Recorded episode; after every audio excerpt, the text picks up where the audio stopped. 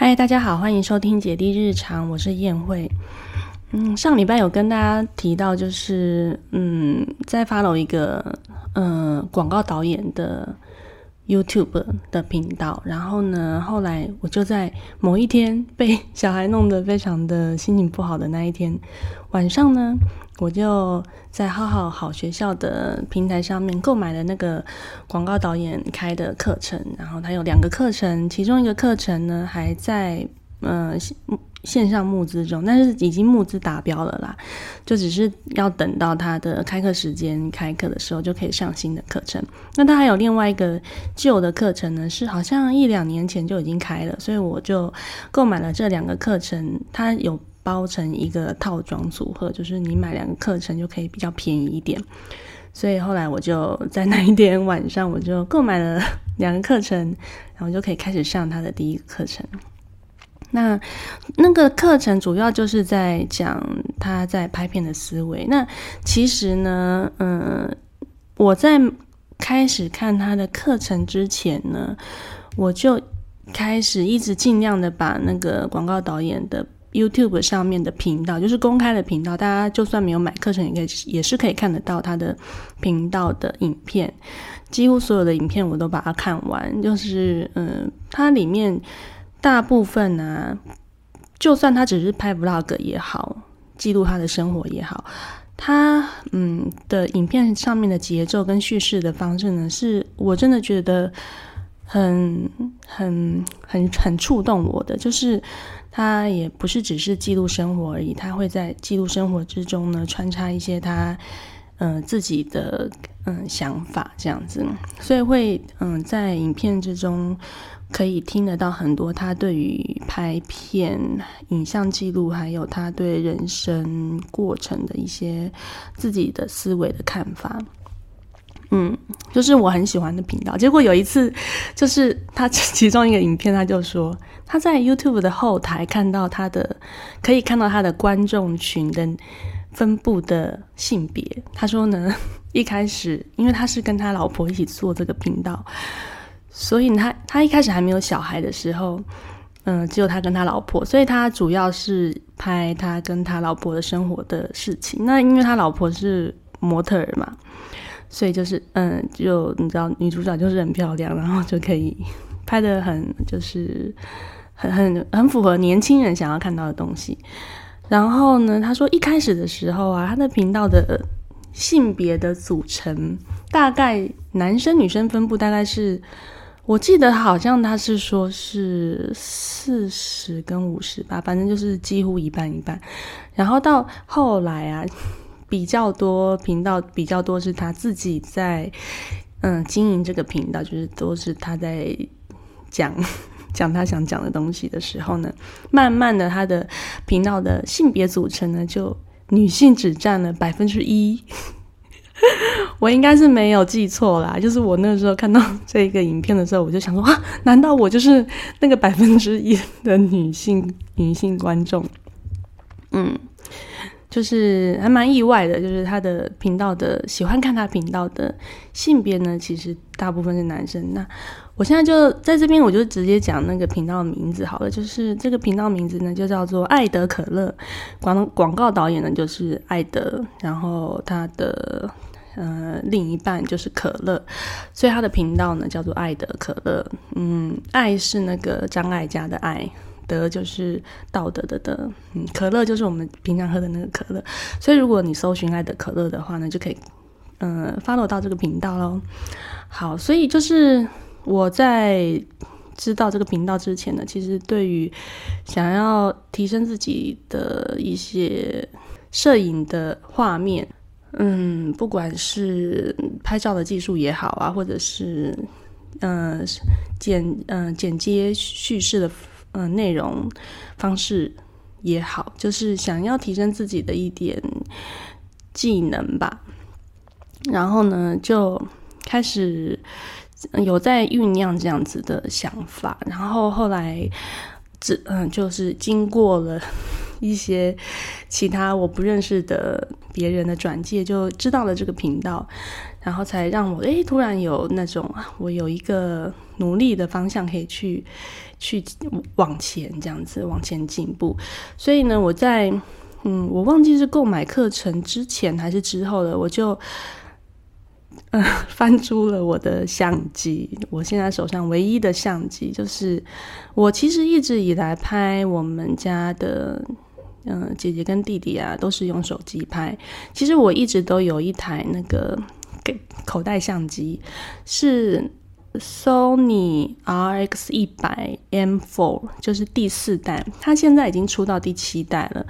我还记得这一台相机好像是在我跟我先生第二次去京都之前买的。那时候也是想说要想要买一台相机，然后拍出一些比较画画面比较好的照片。那个时候的手机的技术还没有现在那么进步，所以呢，如果你要 catch 到比较画质比较好的照片呢，其实真的是用相机比较办能够做到。但是，但是呢，其实我在买这一台口袋相机之前呢，我其实有一台可以换镜头的单眼相机，我自己买的。但是呢，我其实以前是，嗯，学生时代的时候比较穷嘛，其实是以前是跟别人不认识的人一起合租一个公寓。然后那个时候呢，我买了这台单眼相机之后呢，大概一阵子之后，我要搬家，然后我在搬家的时候呢，我就发现我找不到这台单眼相机。但是因为我唯一能够怀疑的就是我的室友，因为那个室友是我不认识的室友，然后我们住在那个公寓式的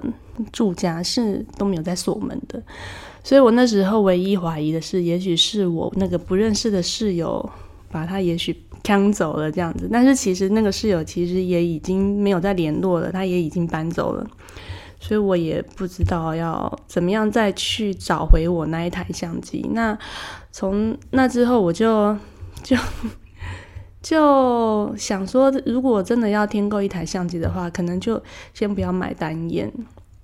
嗯，就想说还是买一台比较能够随身携带的相机。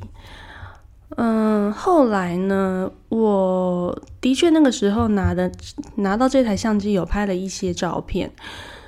拍照片的画质真的是那时候看起来真的是很棒，而且比手机的画质真的是差会差很多。但是那个那个年代啊，应该是二零一。一七六年左右，那前后就是好像是 YouTuber 开始慢慢起来的那个时候，我还没有那个习惯说我要拿相机去记录我的生活，就是拍呃是录制影片，那个时候都还没有这样的习惯。对，然后后来到了就是姐姐出生之后啊。嗯，有想过说把那台数位相机带到月子中心，然后多拍几张她的照片，但是结果其实我也都没有拍耶，就还是习惯从口袋里面拿出相手机，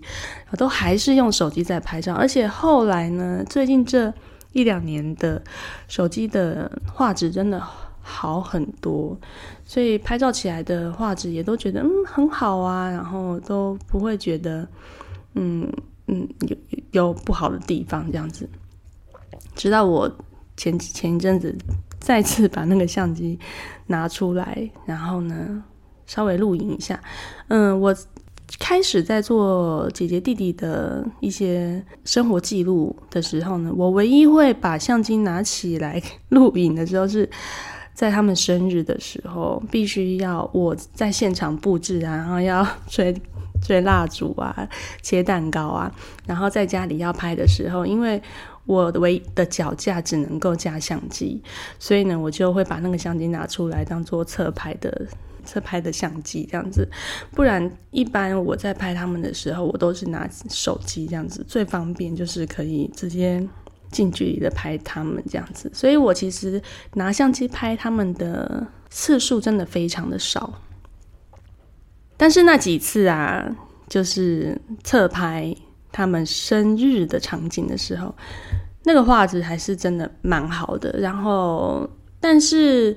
它的色彩的调色就是会跟手机差蛮多的。嗯，因为我那个是口袋相机嘛，所以它的白平衡的设置，嗯，应该就是它原始的设置，就是会稍微偏蓝一点，比较冷色调一点。然后我的手机它。嗯，录影出来的画面呢，就会比较偏暖一点。所以如果把两个画面就是剪在一起的时候，会有一种哎呀，怪有点怪这样子。除非我在帮他们把那个色彩再调到一致这样子。嗯，那我上一次啊，在剪姐姐生日的那个画面的时候，我那时候还不会调色，所以我就直接把相机的画面跟手机的画面直接剪在一起，我就不管了，因为我知道，虽然我看得出来色彩真的差很多，但是因为我那时候我还不会调，所以我就直接剪在一起这样。好，然后我把这个相机拿出来之后呢，嗯，我就想说，嗯，那我就试试看用相机来。拍他们好了，然后我们前几个礼拜的假日，我们就去了一趟桃园的奥尔森林学堂。我真是没有想象到，就是原来那个是一个充满了很多小朋友游戏的塑胶的溜滑梯，好几组在上面。当然还有很多其他的步道啊，还有很多的森林，很多的树，还有很多有一些。教练在教学员爬树的一些课程，在那边进行。但是对于小朋友来说，就是有很多的，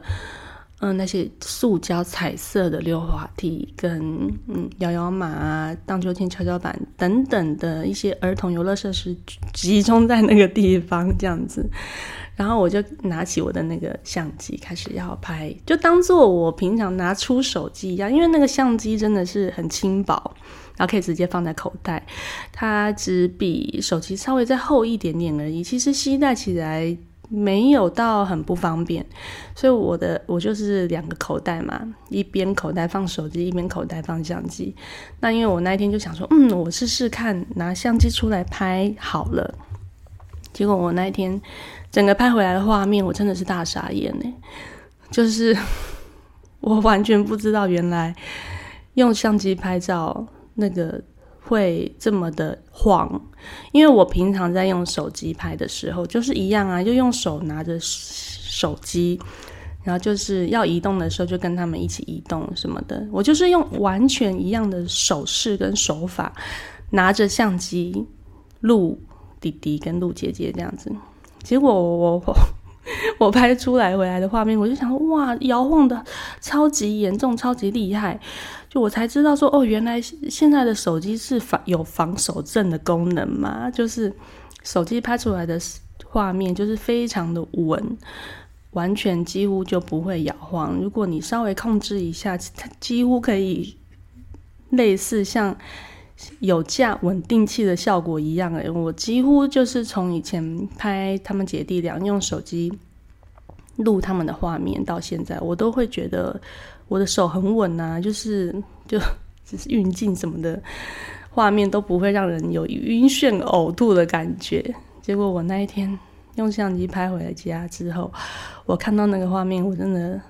吐血，就是几乎有至少有一半，我是觉得就是不能用。然后嗯，包括跟跟拍弟弟啊，然后还有一些拍环境的画面。等等，就是我一样是用一只手拿着相机，然后这样子拍，就就是不行，完全不行，它就是晃的非常的厉害。哇，我我后来才知道，原来真的真的相差非常的多，所以嗯，后来我才去网络上面一直找寻一些相关的内容，就是去看一些。嗯，跟摄影啊有关的频道影片，如果拿着这么小的一台相机的时候，你就是会很容易有一一点点小肌肉的牵扯，就会造成相机很大的摇晃。即便它现在出到了第七代。一样哦，就是有人一样拿着那个第七代的相机在拍，一样也是会晃动的非常的厉害。就算是拿着比较重的单眼相机，现在的单眼相机也出的越来越轻巧了，就是比较轻，然后你比较好握，然后比较好携带。就是你拿着那些单眼相机啊，你在拍摄的时候也必须要非常的注重你拍摄的嗯手法。如果你是嗯用手持的话。呃，必须要几乎是 要要像把你自己当做稳定器一样去手持的拍摄你想拍的东西，整个用手肘啊去固定好，然后用或是用你的背带去固定好，或是用你整个人的身体去把这个相机架成一个可以不动如山的 那种嗯角度。才能够拍好一个很比较有稳定的画面，所以我才发现说，原来拿手机拍拍拍跟拿相机拍拍拍 那个完全不行诶，那个手势，即便用同样的手势拍出来的画面就是差很多。所以我就开始思考说，那我要怎么样去搭配，嗯，这个相机跟这个手机一起拍出来的影片这样子？那。因为这个原因嘛，我还是把那个 那一天去奥尔森林选堂那一天的画面呢剪了一支出来了。那因为我有看了一堂那个艾德的课，然后我也看了很多很多艾德的自己做 vlog 的影片。我觉得我对于就是整个影片的节奏还有叙事的。嗯，起承转合有稍微跟以前过往有比较多的想法跟思考，就是也许我以前在剪内容的时候呢，就是直接把按照时间顺序的影片呢，全部都拉到 iMovie 里面去，然后再按照时间顺序呢，去嗯把它的长度稍微调整一下，去去无存精嘛。时间顺序几乎就是照一样的时间顺序，然后配乐呢就直接 找一首还蛮适合的配乐就把它放上去，就是完全就是没有在管影片跟配乐之间的关系，嗯，除了感觉 OK 这样子，然后也没有在管说影片的内容要不要有一些起承转合这样子，我以前的 剪法是这样。哎，结果奥尔那一集呢，我就有尝试着做出这样子的方式。虽然说那个画面很多地方都让人快要晕倒了，但是我觉得还是是一个对我来说是一个练习的第一个作业。这样，那后来呢，就是我其实一直以来剪接的软体啊，都是用 iMovie 在剪，因为我后来。都是用苹果电脑，我自己的笔电是苹果电脑，所以我就直接用 iMovie 去剪。那它真的非常非常好上手，诶，几乎就是完全不用去学，你直接把它打开，然后你把影片拉进去，然后你用所有的你觉得这边要剪掉就剪掉，然后反正就是它，就算它的音轨啊、它的画面啊，还有你做任何的特效啊，嗯，完全就是。很直觉式的，几乎不用花很多时间去学习，你就可以马上就就就会了。你就觉得，哎，你好像会剪剪接影片了。嗯，只是后来用到现在啊，就是哦，它还可以调色。就是后来我就稍微去看了一下调色的一些基本的嗯原理之后，它还可以调色。哎，就是嗯。简单的那种调色是 OK 的，虽然不能调到非常非常细节，但是它的确是有调色的功能。稍微去找一下教学影片，其实是 OK 的，就是可以套进去。结果我就上了艾德的课啊，然后课程里面其中一个单元呢是教专业的嗯剪辑师都在用的 Premiere，然后我就嗯现在在用 iMovie 的时候，因为我会希望我的画面就是可以做得更好嘛。其实 iMovie 对我最大的致命伤，我真的很想要把它换掉。最大的原因呢，就是它的字幕呢不能调整它的位置，你只能你想要在某个位置出现字幕呢，你只能够去它的字幕库里面找相近的字幕的位置，然后把它套进去之后呢，然后呃尽量去让它移到呃它也不能移，反正就是只能够找。它原本模板里面的字幕去套到呃现有的影片上面，所以你就是完全不能移动那个模板上面字幕的位置。我这我在弄那个字幕，我真的弄得很痛苦，所以就是所有的很多的细节都没有办法调，除非你只是上最最一般最简单的字幕，也许就是开头跟嗯你想要在在底下 key 的字幕而已。如果你想要把字幕调到一个比较特殊的位置的话，那是不不可能的。但是很奇怪的是，就是手机的 iMovie 是可以的。我也不知道为什么电脑的 iMovie 版就是不让你做这件事情，而且手机的 iMovie 版还不不仅可以调一位置哦，它还可以直接用手拉那个大小。啊，电脑的 iMovie 就是不行，我也觉得很奇怪这样。嗯，我对那个字幕啊真的是很头痛诶，想要希望我的画面可以有多一点变化，就是没有办法，就是让我萌生了很想要换剪接软体的，嗯。的一个念头。那其实，在 Mac 电脑里面呢，大家最推崇的就是你要用比较好的剪接软体呢。其实最相容 Mac 的剪接软体叫做那个 Final Cut Pro。我在呃姐姐一岁的时候，我曾经呢想说要剪一个比较好一点的影片，我有下载它的试用版。它的试用版可以用一个月还是三个月，反正我就下载到我的电脑里面，我就第一次用的那个 Final Cut Pro 就开始剪，因为它也是 Mac 系统的，而且我已经用过 iMovie 了，所以我在用 Final Cut Pro 的时候呢，我也觉得非常的好用，非常的上手，我觉得真是太棒了。然后呢，那个我记得好像字幕也是可以有比较多弹性的调整，结果我不知道诶，用着用着，我从它。比较呃什么，从刚出生开始的影片，讲它这样剪剪剪剪到嗯剩最后十十一十二月最后两个月之前呢，差不多我就想发现嗯我我已经快剪完了，好像只剩最后一个月的影片放上去，我就已经剪完了，而且我还把音乐套上去了，结果呢他就开始宕机。就是不能运作，还是我忘记是不能运作，还是说他我我要用的指令就是他没有办法给我任何的回应，我就开始去查到底怎么回事。因为如果呢就不能剪的话，我之前做的事情全部都白费，就是完全就是白费掉所有我所有之前剪的功夫。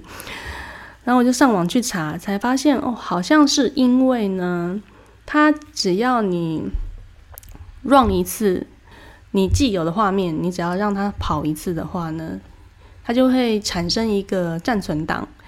然后你当你产生很多很多很多的档案的时候呢，它就会吃掉你硬碟的空间。然后我就去找那个到底档案在哪里啊什么的，然后就按照网络上面教的步骤，要把那些档案通通删掉。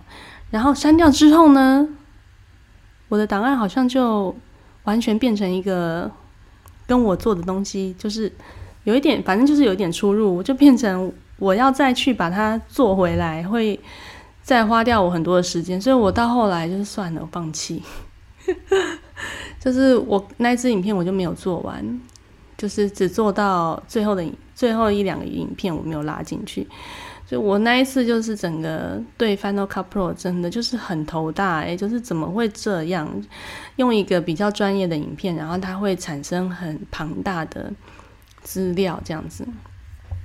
好，然后我就看了艾德的影片呢，我就有在想说要不要就是嗯也学 Premiere 这个软体，因为我有上上 YouTube 上面去看说，其实真的很多人用 Final Cut Pro。可能是我用的时候有一些不好的习惯吗？还是怎么样，让它会产生一大堆没用的档案这样子？然后有一个影片是专门在讲说，诶，你应该要用 Premiere 还是 Final Cut Pro 呢？就是这两个软体的差异性是什么呢？哦，我那时候看到这个影片的时候，我就觉得啊，那我应该要用 Premiere，不要用 Final Cut Pro。就是他说，如果呢，你是一个个人的。你是经营自己的 YouTuber 的话，你的档案不需要跟别人一起合作完成的话，其实你很适合用 Final Cut Pro，就是它就是呃非常的快速，嗯，剪接非常的快，然后很设计的很直觉，然后学习方面也很上手，然后它要有的所有的功能几乎跟 Premiere 是一样的，Premiere 做到能做到的事情，Final Cut Pro 也是可以做得到，嗯。所以其实如果你不需要跟别人一起合作做一支影片的话，其实你可以用 Final Cut Pro。但是如果你要跟别人一起合作做同样的专案的话呢，其实你比较适合用 Premiere，因为它可以呃连接其他 Adobe 的系统，比如说 Adobe 的 A.E 啊、Photoshop 啊什么的。你要你在其他的软体上面做到的特效，是可以套用在 Premiere 里面来的。所以你如果要跟其他专业的工作人士一起合作出一个呃影片档案的话呢，或者是说你这个影片档案你必须要你前面做一做，然后后面要交给别人做的时候，他们会比较好 follow 说呃在使用这个呃档案的时候呢，会比较好用接手，就是接到别人的手上这样子去让别人去完成它。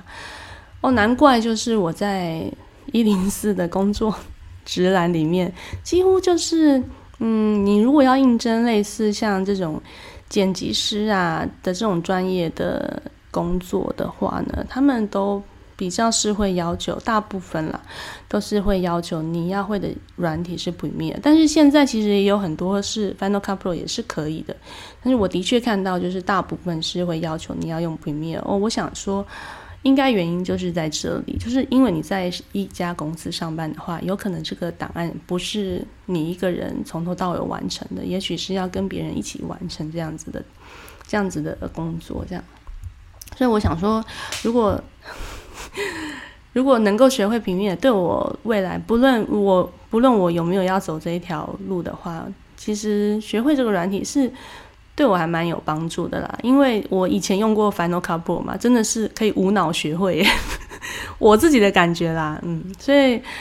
就想说，那还是学一个新的软体试试看吧，嗯，然后我就开始查，说我的电脑其实不适合装 Premiere，因为我现在用的笔电呢，真的是非常非常久以前，我后来去看我的。电脑的记录啊，我的电脑是二零一三年的电脑，它里面的呃记忆体呢只有一二八 GB，所以我之前呢在剪我的影片的时候呢，大概剪剪个几支之后呢，电脑就会跟我说我的容量不够了，我就必须得把我所有的比较大的影片档呢，通通又抠到我的硬碟里面。外接硬碟，然后才能够用让我的电脑继续工作。就常常会遇到这样子，电脑告诉我我的硬碟不够大了。所以其实我的硬碟，我的电脑现在用的电脑呢，其实是不适合跑 Premiere 跟 Final Cut Pro 这样这样子比较专业的系统，就是会死当就对了，就是跑不动，完全跑不动。那我要就得要换一台新的电脑嘛。嗯，然后我就开始做功课。我今天在讲的事情，就是我这两三个礼拜 一直在弄的事情。嗯，对，就是跟你们分享。今天这一集呢，完全没有姐姐跟弟弟之间的 平常生活的事情，因为他们现在也都怎么讲都是那个样子，反正就是每天都在吵架。嗯，我就开始做功课，我到底要用继续买一个更好的 Mac MacBook 呢，还是买一台 PC 呢？其实我先生是比较希望我买 PC 啦，因为他一直都是用用 Windows 的系统，然后我就有稍微去做了一下功课啊，结果我知道就在 YouTube 的频道里面看到了两个影片，然后是那两个影片让我决定，好，我就。换成用 PC 来装 Premiere 来剪片，一个是那个电塔少女的影片，她用哦，好像是对，她是用 M2 的晶片的一台 Air 的 M2 的晶片，然后呢，她就在那个影片里面呢，真实的跑 Premiere 的这个剪辑软体，然后呢，在实际的测试。这一台电脑呢，在跑 Premiere 软体的时候，开始加上很多的特效之后呢，它会出现什么状况？诶，我就发现，诶，诶，开始有点荡荡的，就是会有点宕机。这个好像是一个蛮普遍的现现象啦。就是如果你真的很多很多层，然后加了很多很多的特效，很多的嗯内容在某一个 timeline 里面的时候呢，其实它会有一点卡。应该就是真的是正常的，所以你必须要给它润一遍之后呢，让它可以整个都弄起来之后再去跑，才能够比较顺畅。所以他其实是故意用了很多特效在里面，但是其实我在剪片的时候，其实不会用那么多一大堆一大堆层啊，那么多那么多特效啊什么的在里面，因为我没有需要用到那么多层的地步这样子。嗯，但是这个现象其实应该是蛮蛮常见的啦，因为以前的电脑也不会那么处理的电脑处理的效果没有那么高嘛。但是现在的电脑，如果你是买到很高级的电脑的话，处理效能就会越来越越来越好。其实这个现象可能就会比较能够获得解决。那它因为是实际用 M2 的。呃，MacBook Air 的那个电脑来测试啊，我那时候看到的这个电脑，我就想说啊，真的 MacBook 如果要我我自己的预算，然后我想要升级到比较好一点的笔电的电脑，然后我又要去用 Premiere 的话，我那个预算真的会比较高。另外一个影片呢，是一个导演，是那个嗯啊，我现在有点忘记那个导演的名字。总之呢，他就 在那个影片说，我他有使用那个 Mac 电脑，跟他也有使用 PC 的电脑。他现在是用 PC 的电脑在剪影片，然后他自己，因为他自己两个都用过，所以他在讲说这两个用起来他自己的感觉是怎么样。然后他那个影片里面呢，就说，因为他一开始用的那个 Mac，就是后来就是有一点问题，他必须要重新换新的电脑。然后 他就说他在那个官网上面去调他想要的规格，去设计他想要的规格，组成一个电脑的话，他必须要花四十几万台币才能够用他想要的规格的 Make 这个牌子组成他想要的电脑。所以那个这个钱呢，他真的是没有办法花下去，所以他只好呢去 PC 这个。方向这样用 Windows 系统，那他可能就是需要花到一半的钱，几乎是一半的钱，他就可以用他自己想要的规格组成一个电脑，可以剪片。那他在说他用 Windows 系统的 Premiere 在剪片的时候呢，有遇到跟 MacBook 有不一有一些困扰的这两个点呢，有几个点啊？他大概讲了大概五六个点吧。那其实只有两个点是会让我有点 care 的，其中一个点呢就是。他在打开 Premiere 的时候呢，它的左下角的档案列会一直跳出很多奇奇怪怪的东西。那后来我在使用 Premiere 之后呢，我是没有发生这样的状况啦，所以可能就是他，我觉得他在讲这个东西应该是有点问题，应该看看软体是不是要重灌什么的。然后他说的第二个点呢，就是 PC 真的比 Mac 还要容易中毒，诶，就就是。哦，我就后来想起来，就是我在使用 Mac 的这几年呢，MacBook 这几年，哎，我电脑真的是没有中过毒诶，所以我现在在用，我后来就是真的就是买那个笔电啦，就是用 PC 剪片这样。然后我平常在如果要在网络上面下载东西的话，我真的很怕 害怕我的 新的 PC 中毒诶，我就直接用我的 Mac 下载。就是下载一些从网络上面，如果要下载什么音乐啊、什么档案啊什么的，我就用我的 Mac 下载，然后以确保我的 PC 不会中毒。嗯，大概就是这两点。那 PC 在跑 Premiere 的时候，目前来讲就是都还状况都还蛮好的，只是我不知道，就是 PC 的那个触控点滑鼠的那个荧幕啊，哦，它真的我。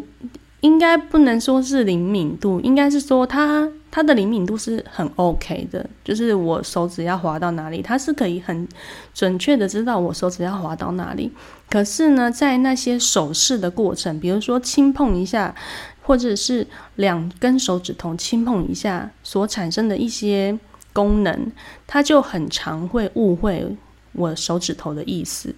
我以前在用 M V 剪片用。MacBook 剪片的时候，我都是完全不用滑鼠，我就直接用我的手指头在它的那个触控，呃，那叫什么荧幕啊？就是，呃，底下的那个滑鼠的那个荧幕，那个应该不叫荧幕嘛？那到底叫什么？呃，触控界面嘛？就是控制滑鼠的那个界面，我就是完全不用滑鼠啊，我用我的手指头就可以替代了。不论是轻碰一下，或者是两根手指头轻碰一下，变成右键的方式，都是非常的顺畅，而且它完全不会误会我的意思。但是我在 PC 的时候呢，它就是会误会我的意思，然后就是一直会有一些呃不是我要的功能就会跳出来。我就哦，我不是要这样子，我不是要这样子做。然后后来就是啊，算了算了，不要用这个好了，就直接用滑鼠这样。就不知道有一些技术上面，PC 还是真的很不太真的有差啦。对 MacBook 这方面真的有差，可是效能的部分，我在用 PC 剪 Premiere 的时候就觉得嗯还不错，就是可以，然后就开始嗯开始慢慢学 Premiere 在剪片，嗯。大概是这样，我这两三个礼拜 做的事情，嗯，对，就开始慢慢在学平面了然后开始学怎么剪片呢？然后，哇，我第一天开始接触 Premiere 的时候啊，我光是上个字幕啊，我就整整花掉 三十分钟的时间呢。就是因为它会有那种，嗯，你如果现在输入法是中文还是英文，因为就会有。快捷键的差别，如果你现在的输入法是中文，它的快捷键是跳不出来的。但是我可能是太久没有用 PC 了，我以前在用 MacBook 的时候，完全没有这方面的问题，就是我不需要一直去切换我的呃输入法。我在做 M Movie 的时候呢，我完全不需要去 care 我现在的输入法是哪一个。诶诶，我不知道为什么会。Make 可以这样子做得到，然后我在用 PC 的 Premiere 的时候啊，我就必须要去注意我现在的输入法是中文还是英文，一定要是英文的模式呢，我才可以嗯用使用它的快捷键。嗯，然后我一开始我完全没有发现是这个问题，所以我就想说，为什么 Premiere 都不理我？我明明就按了快捷键了，然后。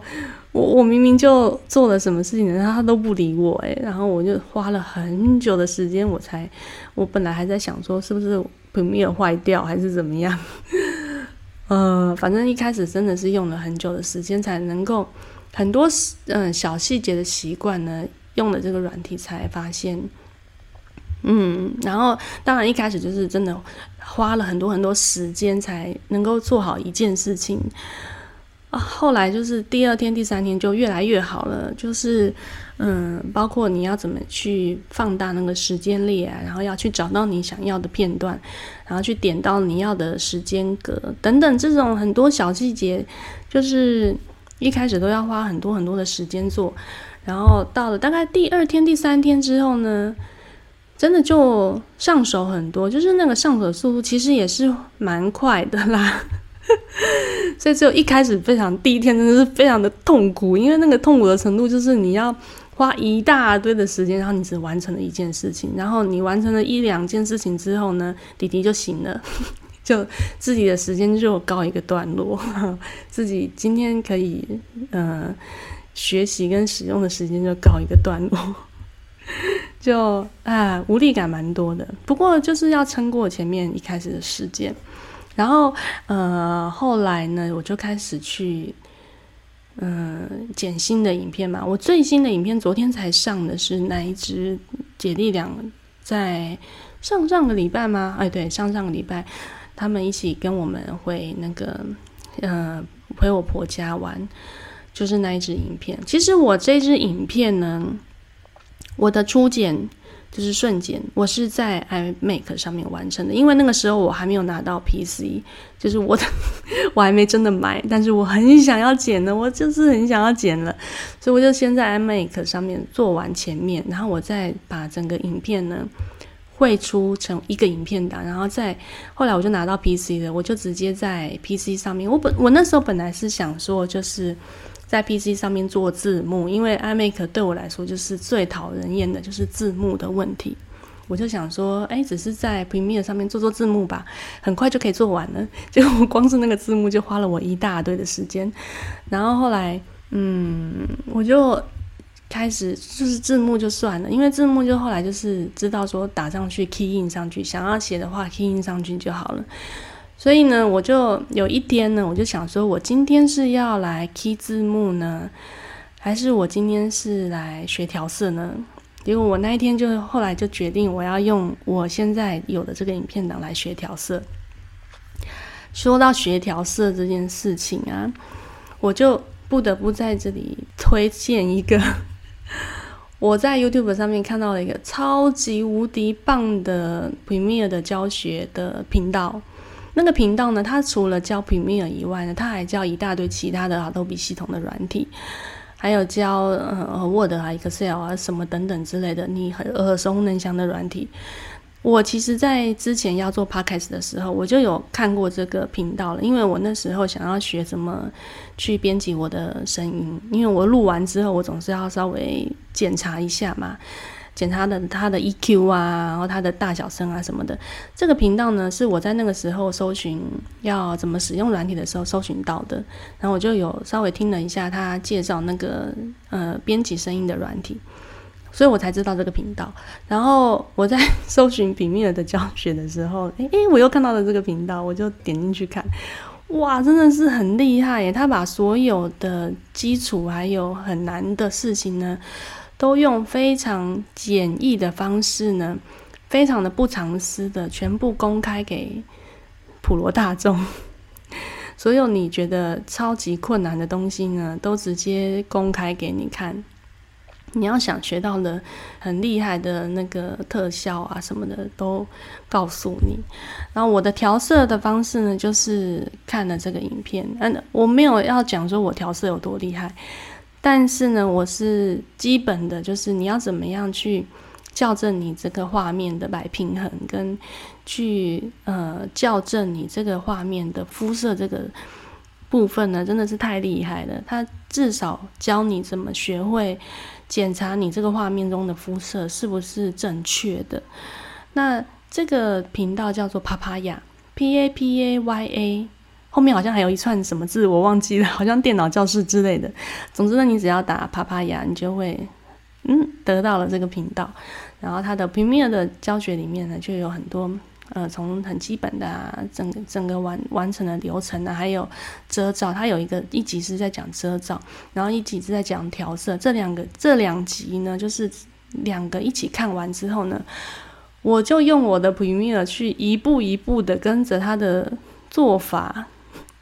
去操作 哦，我那一天也是花了超级久的时间诶，因为呢，常常就是你明明已经跟着他的步骤做了一件事情之后呢，哎，他就是跟他示范的效果完全不一样诶，就是哎，我明明跟他做点的步骤是一样的，为什么我完全出不出现不了他的效果？然后就花了很多时间去检查到底我哪边出错啊，什么什么的。啊，总之学一个软体呢，就是要花很多很多的时间。但是后来真的是破解了我到底哪边的指令，或是我哪边没有做对之后呢，真的是海阔天空诶，就变成这个东西 know how 就是已经在我身上了，我就已经知道说我的画面要怎么样去调整，然后至少是调到我想要的画面。也许别人觉得。他不喜欢，但是至少是我想要调到的画面。那嗯，我就在我的那一支影片上面呢，一段一段的去检查，因为我那个 iMovie 绘出的影片是一整个都是连在一起的，所以呢，我就得要一段一段的，呃，不同的场景跟不同的拍摄的角度，它的色调都会有稍微些许的差异，所以就要一个一个去调，然后。嗯，弄完之后再上个简单的滤镜，然后就差不多就再上个字幕，就完成了。这就是我最近这两个三礼拜在忙的事情。嗯，哦，对了，除了相机嘛，然后软体，还有一件一个事情是，还有一件事情要跟大家分享的就是呢，嗯，就是我之前知道了爱德可乐这个频道之后，就对于嗯想要拍摄一个比较好一点的叙事风格的影片，有很大的想要进步的动力嘛。但是呢，其实艾德导演呢，他比较真的，他真的很擅长。很短的影片，因为他的广告就是比较短的影片。然后呢，他的 vlog 呢，如果是嗯他在滑雪的那些影片呢，对我来说会拍的很像是 MV，就是比较不是我真的很喜欢的痛调啦，应该这样讲。然后我就突然想起来，就是我之前有一个非常喜欢的一个呃露营的影片。那那一个露营的影片呢，是一对夫妻，那个夫妻是也是导演，可能就是因为导演拍出来的影片就是很有质感吧。然后我前一阵子啊，半年前吧，我就在热衷，很希望我能够规划我们全家可以去露营，所以我就看看了很多很多露营的影片。然后在那个看录影的影片的过程中呢，我就看到了一个一支录影的影片，觉得也拍的太有质感了吧！就是哇，真的是那个画面跟意境真的是很唯美。然后记录，因为他们夫妻俩有一个女儿，然后记录小孩子的生活，就是拍的非常的，我很喜欢。就是我想，我很喜欢他的那个节奏跟叙事的风格。那。我就从拿回来，我就去把那个影片拿回来看，然后就是开始研究那个露营的影片，它是怎么去安排它的镜头、它的画面、它整个画面的衔接，还有它的镜头的安排，比如说远景、中景还有近景。等等之类，我就是很很仔细的去看他怎么去塑造那个氛围，还有他的配乐也选的真的是超级无敌唯美的。反总之呢，就是叙事的风格，然后画面，还有他的音乐都是非常我我很喜欢的路线。然后我在这边讲是哪一个频道好了，那个频道就是孩子睡了，嗯，就是小朋友睡着了的那个孩子睡了。那孩子睡了，影片里面呢？